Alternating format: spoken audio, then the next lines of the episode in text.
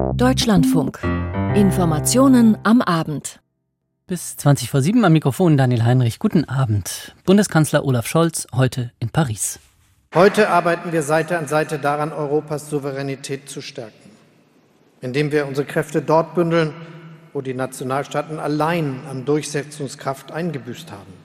Bei der Sicherung unserer Werte in der Welt, beim Schutz unserer Demokratie gegen autoritäre Kräfte aber auch im Wettbewerb um moderne Technologien, bei der Sicherung von Rohstoffen, bei der Energieversorgung oder in der Raumfahrt.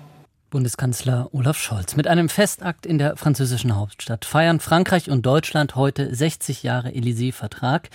Gleich das erste Thema dieser Sendung. Ganz und gar nicht festlich geht es unterdessen in der deutschen Hauptstadt zu, zumindest im politischen Teil derselben. Auf der Ukraine-Konferenz in Rammstein hatte sich Deutschland am Freitag trotz erheblichen Drucks der Verbündeten nicht für die Lieferung von Kampfpanzern ins Kriegsgebiet entschieden. Das sorgt für Zwist, auch innerhalb der Ampelkoalition. Die Einzelheiten gleich hier in dieser Sendung. Regierungskrach der ganz anderen Art gibt es derzeit in Israel. Dort hat Ministerpräsident Benjamin Netanyahu seinen umstrittenen Innenminister entlassen. Allerdings hat er dies nicht ganz freiwillig getan, wie unser Korrespondent gleich berichtet. Und Zuletzt waren ihre Umfragewerte gesunken, hatte Jacinda Ardern im Ausland so strahlendes Image in ihrer Heimat Neuseeland Kratzer abbekommen. Ardern zog die Reißleine, kündigte ihren Rücktritt an. Nun steht ihr Nachfolger fest. Ein Blick nach Neuseeland ist auch Teil dieser Sendung, an deren Anschluss wie immer der Hintergrund folgt. Thema heute Konfliktregion Pazifik, Japans neue Sicherheitspolitik. Wir wollen aber beginnen in Paris. Vor 60 Jahren wurde der Élysée-Vertrag zur Aussöhnung der beiden einstigen Kriegsgegner Deutschland und Frankreich unterzeichnet. Er gilt bis heute als Grundlage für die deutsch-französische Freundschaft. Zuletzt hat es zwischen Berlin und Paris allerdings ziemlich geknirscht. Ein Treffen des deutsch-französischen Ministerrats musste im Oktober gar wegen Differenzen vertagt werden. Dieses Treffen wurde heute nachgeholt und auch Bundeskanzler Olaf Scholz und Frankreichs Präsident Emmanuel Macron gaben sich größte Mühe, ein harmonisches Bild abzugeben. Stefanie Markert berichtet. Es hatte was von Klassentreffen. Rund 280 Parlamentarier beider Seiten trafen sich zuerst bei Croissant und Pain au Chocolat in einem Prunksaal der Sorbonne. Angeregt plaudernd der Abgeordnete der Präsidentenpartei Eric Girardin und die verteidigungspolitische Sprecherin der Grünen im Bundestag Sarah Nani. Es ist für uns ein historischer Moment, der die deutsch-französische Versöhnung nach dem Zweiten Weltkrieg markiert. Das müssen wir jetzt verstärken, damit unsere Freundschaft auf Europa ausstrahlt. Ich bin seit Anfang an in der deutsch-französischen deutschen Parlamentariergruppe. Zusammen können wir nur gewinnen. Wie viele hier bin ich auch ein Kind des Élysée-Vertrags. Ich habe Deutsch-Französisch mein Gymnasium gemacht. Ich war später in einem deutsch-französischen Studiengang. Und es ist für mich eine große Ehre, hier zu sein.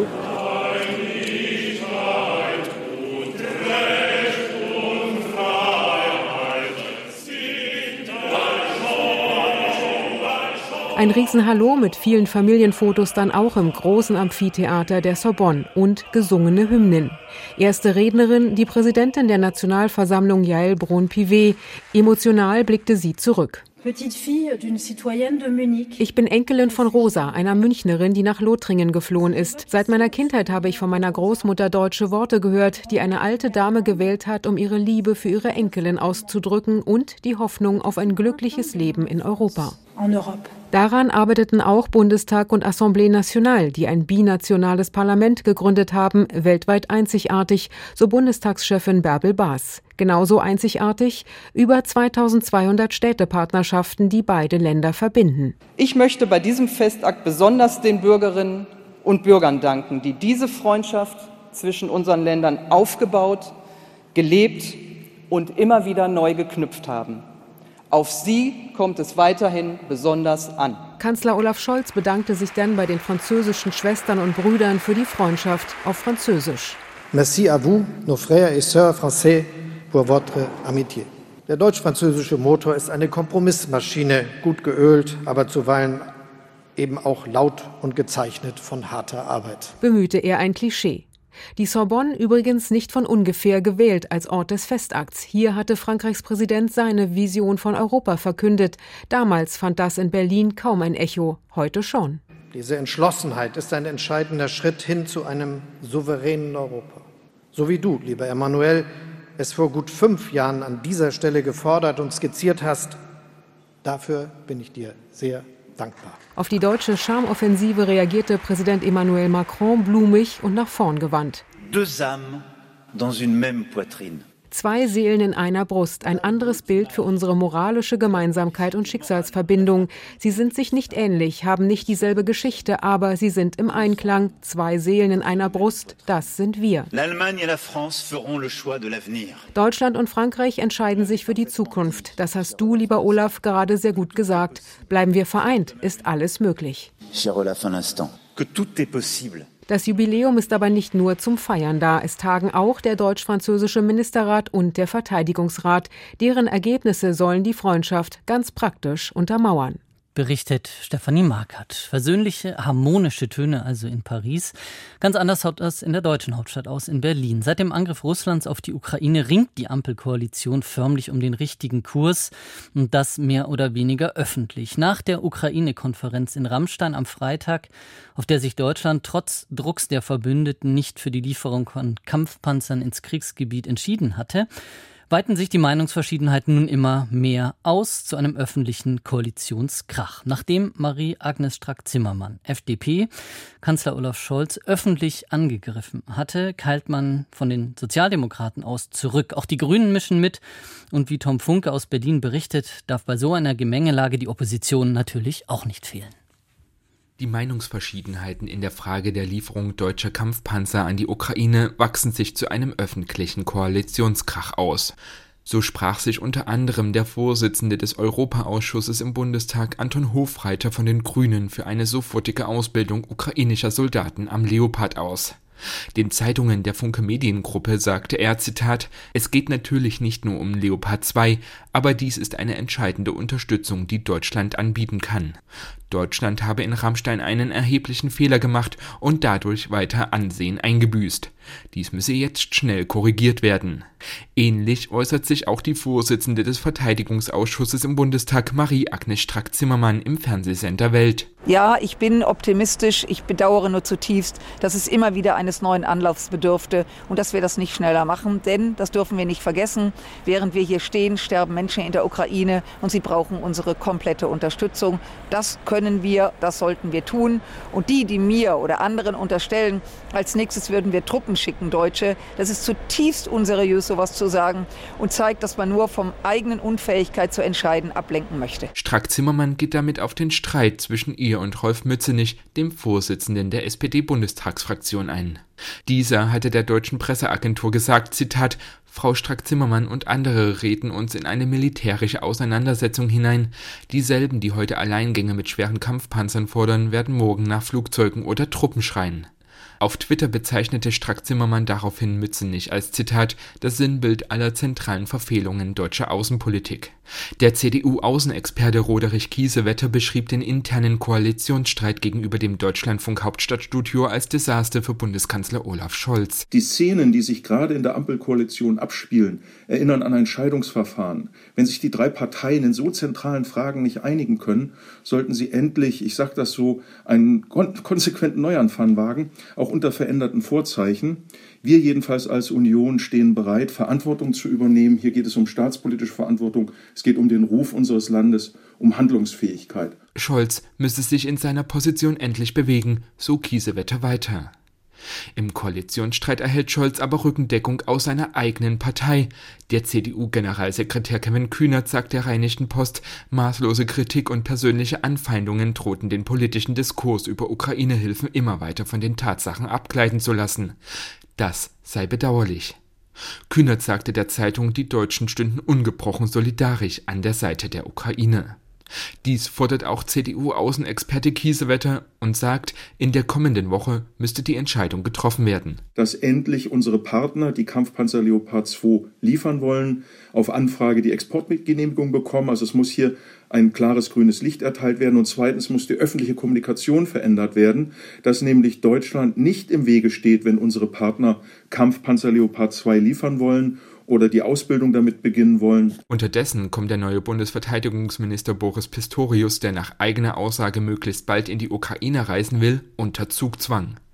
Der Spiegel berichtet, schon seit Frühsommer 2022 gebe es eine detaillierte Liste mit verschiedenen Leopard-Modellen, die bei der Truppe verfügbar sind und für eine Lieferung an die Ukraine in Frage kämen. Pistorius hatte erst am Freitag verkündet, einen Prüfauftrag an das Ministerium erteilt zu haben. So soll die Bundeswehr über 312 Leopard 2 Panzer verfügen, knapp ein Drittel davon seien aber für Instandsetzungs- und Reparaturarbeiten bei der Rüstungsindustrie. Für eine Lieferung an die Ukraine kämen etwa 19 Leopard-Kampfpanzer des Types 2A5 in Betracht, die, so berichtet der Spiegel, derzeit für Trainingszwecke feindliche Panzer simulieren. Das Bundesverteidigungsministerium will sich derzeit aber nicht zu dem Spiegelbericht äußern. Eine Ministeriumssprecherin sagt der Nachrichtenagentur AFP, die Berichterstattung kommentiere man nicht. Tom Funke berichtete aus Berlin. Und während der russische Angriffskrieg auf die Ukraine unvermindert weitergeht, wird die Ukraine von einem Korruptionsskandal erschüttert. Rebecca Barth. Korruption war lange eines der größten Probleme des ukrainischen Staates. Doch seit Beginn des russischen Angriffskrieges sind selbst die Antikorruptionsaktivisten mit ihrer Kritik verhältnismäßig zurückhaltend geworden. Umso bemerkenswerter die zwei Vorwürfe, die an diesem Wochenende an die Öffentlichkeit gelangten.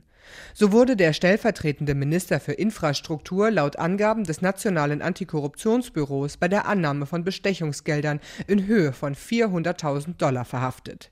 Wenig später wurde er aus seinem Amt entlassen. Laut Angaben der Antikorruptionsbehörde soll der Minister Vertragsunterzeichnungen erleichtert haben. So sollen unter anderem Generatoren zu überhöhten Preisen eingekauft worden sein.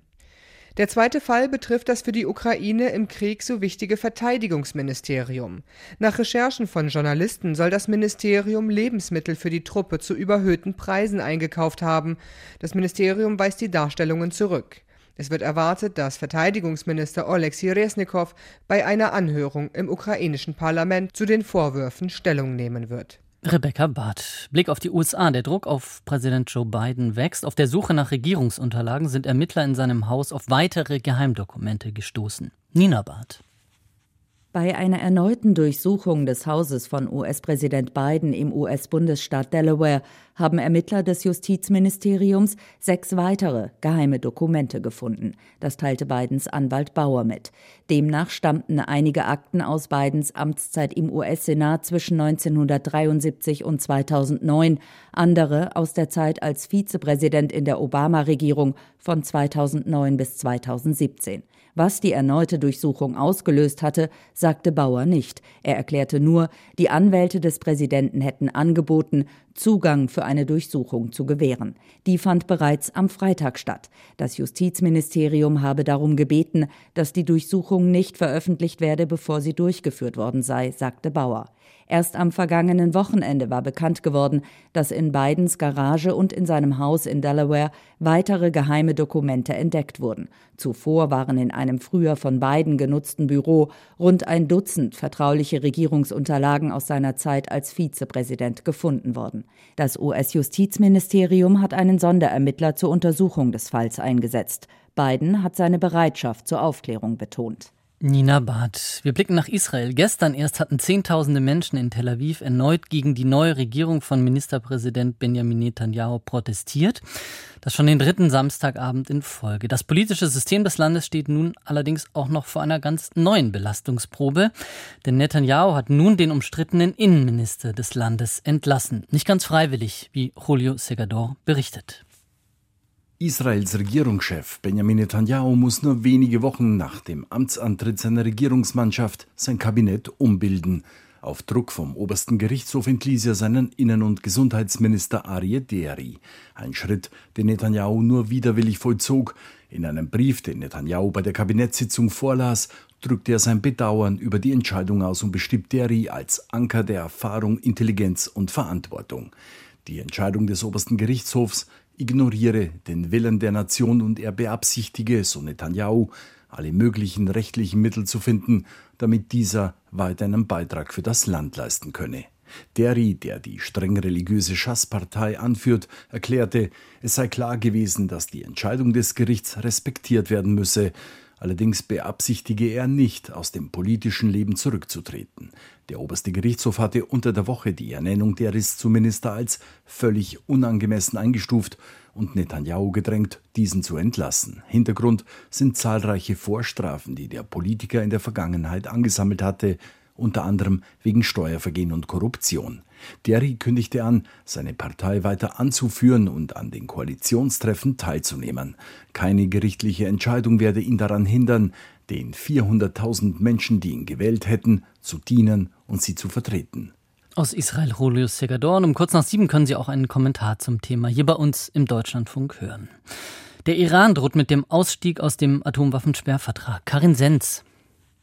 Der iranische Außenminister Amir Abdollahian hat heute an einer Sitzung des Parlaments in Teheran teilgenommen. Es ging um Konsequenzen, falls die Europäische Union die Revolutionsgarden auf die Terrorliste setzen sollte. Auf die Frage, ob sein Land auch aus dem Atomwaffensperrvertrag austreten würde, sagte Amir Abdollahian der offiziellen Parlamentsnachrichtenagentur, ein paar führende europäische Politiker hätten keine diplomatische Erfahrung, beispielsweise die deutsche Außenministerin. Wenn sie keinen rationalen Weg einschlagen würden, sei alles denkbar. Der Iran war eines der ersten Länder, das den Atomwaffensperrvertrag 1968 unterschrieben hatte. Das internationale Abkommen verbietet Atomwaffen weiter zu verbreiten und verpflichtet dazu, sie abzurüsten. Es sichert aber auch das Recht zu, Kernenergie friedlich zu nutzen. Nur Israel, Indien, Pakistan, der Südsudan und Nordkorea sind keine Mitglieder. Zuvor hatte Amir Abdollahian getwittert, das Parlament in Teheran arbeite schon an einem Entwurf für eine Reaktion, falls die EU die Revolutionsgarden zur Terrororganisation erklärt. Beobachter halten auch Blockaden in der Straße von Hormuz für möglich, eine der wichtigsten Wasserstraßen der Welt. Karin Sens. Wir blicken auf das aus unserer Sicht andere Ende der Welt. Jacinda Ardern hatte in Neuseeland am Donnerstag ihren Rücktritt angekündigt und damit für einen Paukenschlag und weltweit für Schlagzeilen gesorgt. Die erst 42-jährige Premierministerin hatte sich während ihrer Amtszeit seit 2017 weltweit Sympathien erworben. In der jüngeren Vergangenheit allerdings hat ihr Image im Inland Kratzer bekommen. Ihre Partei, die Labour-Partei, liegt in den Umfragen bislang hinter den Konservativen. Im Oktober sind Wahlen angesetzt. Es wird also nicht ganz leicht für ihren designierten Nachfolger. Chris Hipkins, bislang Polizei- und Erziehungsminister, freut sich trotzdem auf die neue Aufgabe, wie Jennifer Johnston berichtet. Freudestrahlend tritt Chris Hipkins vor die Presse.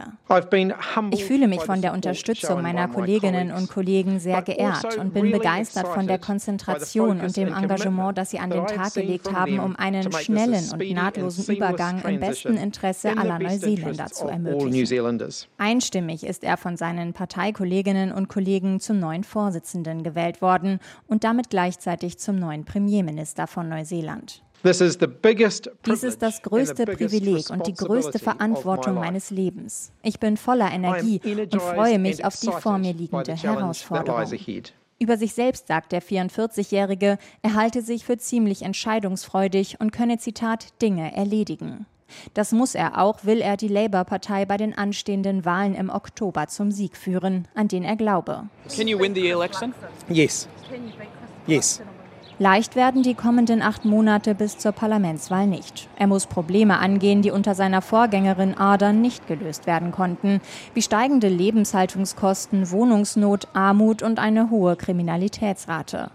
Seine Labour-Partei liegt in Umfragen aktuell hinter den Konservativen.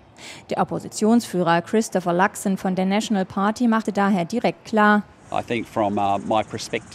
ich denke, dass der Wechsel an der Spitze der Labour-Partei aus meiner Sicht nicht genug für die Menschen in Neuseeland verändert. Chris Hipkins war Teil einer Regierung, die auf spektakuläre Weise versagt hat, irgendwas zu erreichen. Chris Hipkins war im Kabinett von Jacinda Ardern Minister für Bildung, Polizei und den öffentlichen Dienst. Zudem war er Vorsitzender des Parlaments und konnte sich während der Covid-Pandemie als Krisenmanager profilieren. Die Stimmung in der Bevölkerung in ersten Straßenumfragen gemischt. Oh,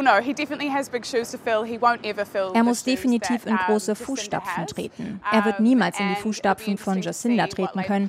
Und es wird interessant sein zu sehen, was die Labour-Partei im Wahlkampf zu bieten hat. Uh, ich denke, es ist wichtig, dass wir jemanden haben, der die Mitte Neuseelands anspricht. Ich bin Maori und hätte nichts dagegen gehabt, wenn es ein Maori geworden wäre. Aber ich denke, wenn Labour klug ist, sucht es sich einen Mann aus der Mitte, der die breite breitere Öffentlichkeit anspricht, um wieder an die Regierung zu kommen. Und ich denke, Hipkins ist ziemlich solide.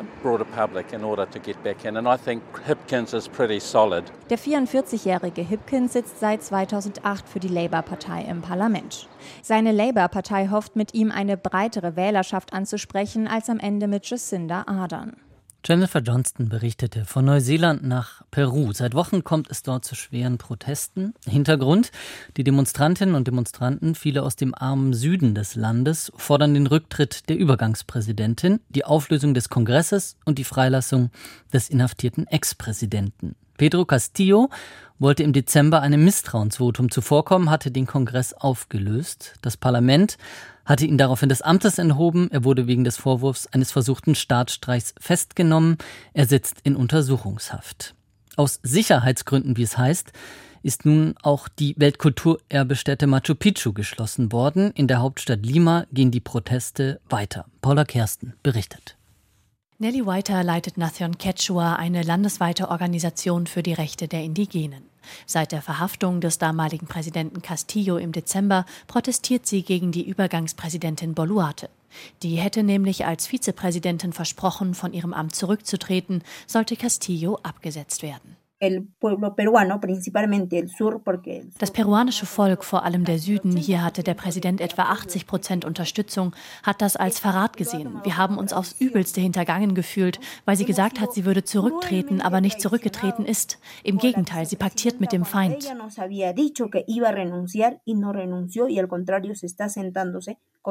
Den politischen Eliten in Lima. Nelly Whiter lebt in der Stadt Puno im Süden Perus, hoch in den Anden gelegen am Ufer des Titicacasees. Ganz in der Nähe in Juliaca hatten Mitte Januar Zusammenstöße zwischen Sicherheitskräften und Demonstrierenden die bislang höchste Zahl an Todesopfern an einem Tag gefordert.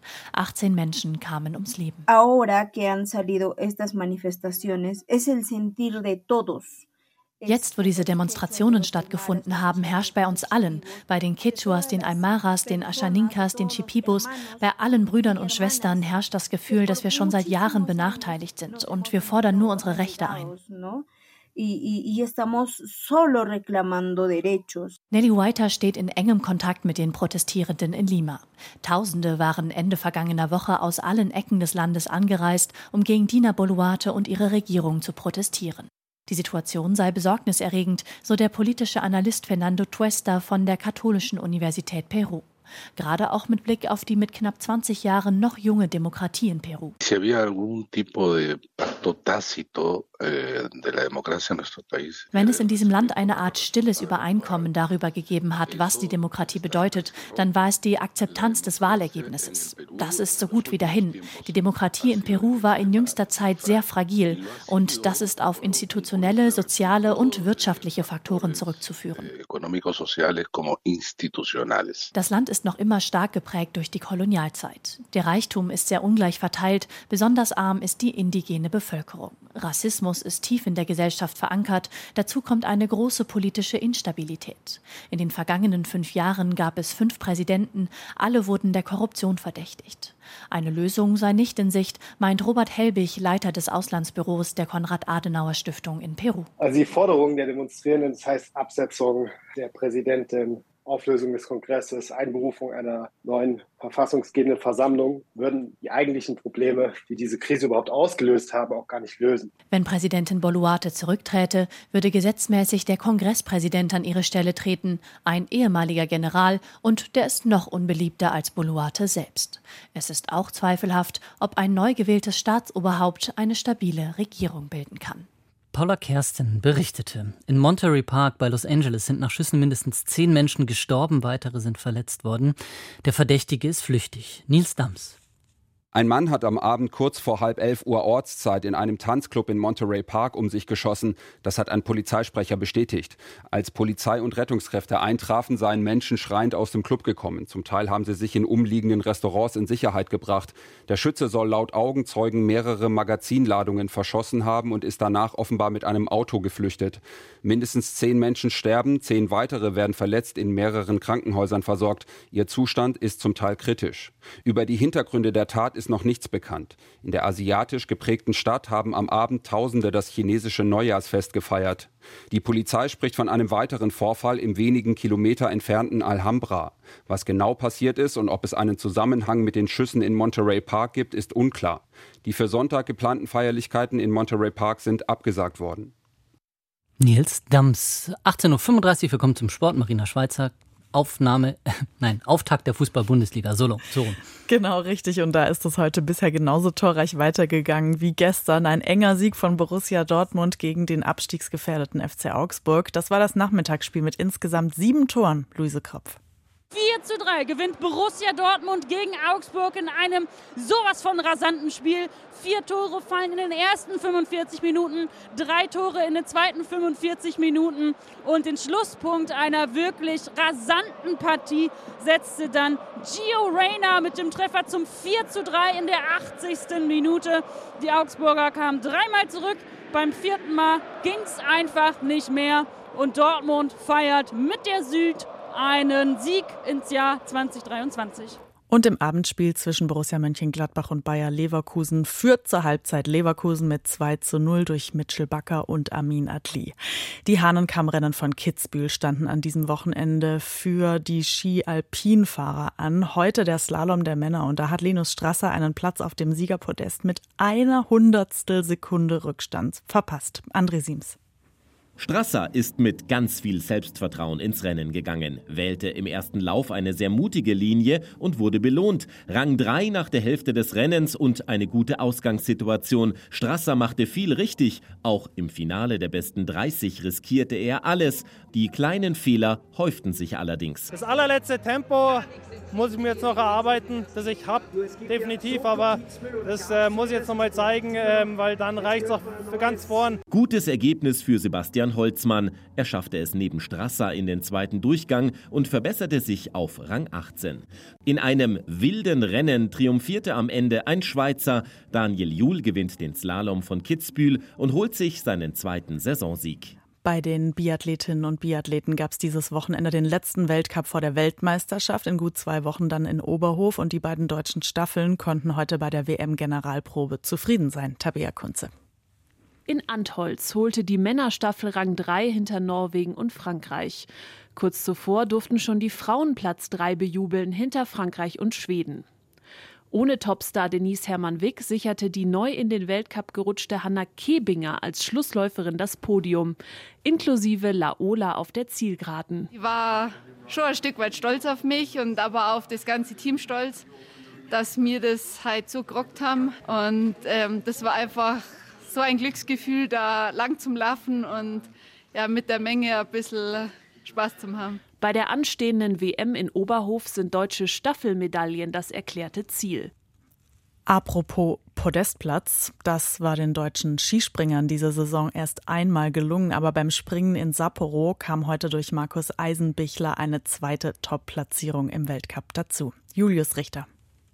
Im dritten und letzten Wettkampf des Weltcup-Wochenendes in Japan ließ Eisenbichler die Form vergangener Tage aufblitzen. Zwei starke Sprünge bedeuteten am Ende Platz drei. Es war Eisenbichlers bestes Weltcup-Resultat in diesem Winter. Der Sieg ging an den Japaner Ryoyo Kobayashi. Zweiter wurde Halvor Egner Granerüt aus Norwegen.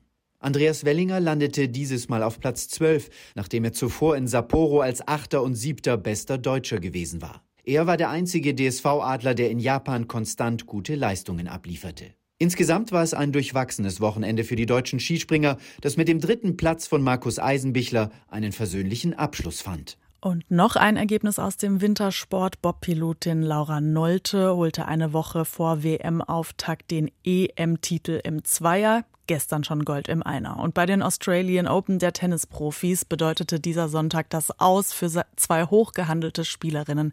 Ina Kast berichtet. Der Tag hielt einige Überraschungen bereit. Die Weltranglisten Erste und Topfavoritin auf den Titel Iga Świątek schied gegen Wimbledon-Siegerin Jelena Rybakina glatt in zwei Sätzen aus.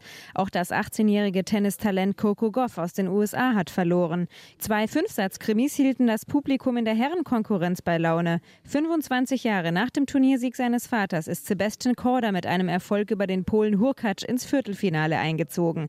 Auch das Match zwischen dem in Melbourne sehr beliebten Griechen Stefanos Tsitsipas und dem Italiener Yannick Sinner gegenüber die volle Distanz mit dem besseren Ende für Tsitsipas. Und morgen Vormittag kommt dann Favorit Novak Djokovic wieder zum Zug. Marina Schweizer mit dem Sport, vielen Dank. Damit enden die Informationen am Abend. Hier folgt jetzt der Hintergrund und um fünf nach sieben unsere Kommentarsendung. Am Mikrofon war Daniel Heinrich. Schönen Abend, bis bald.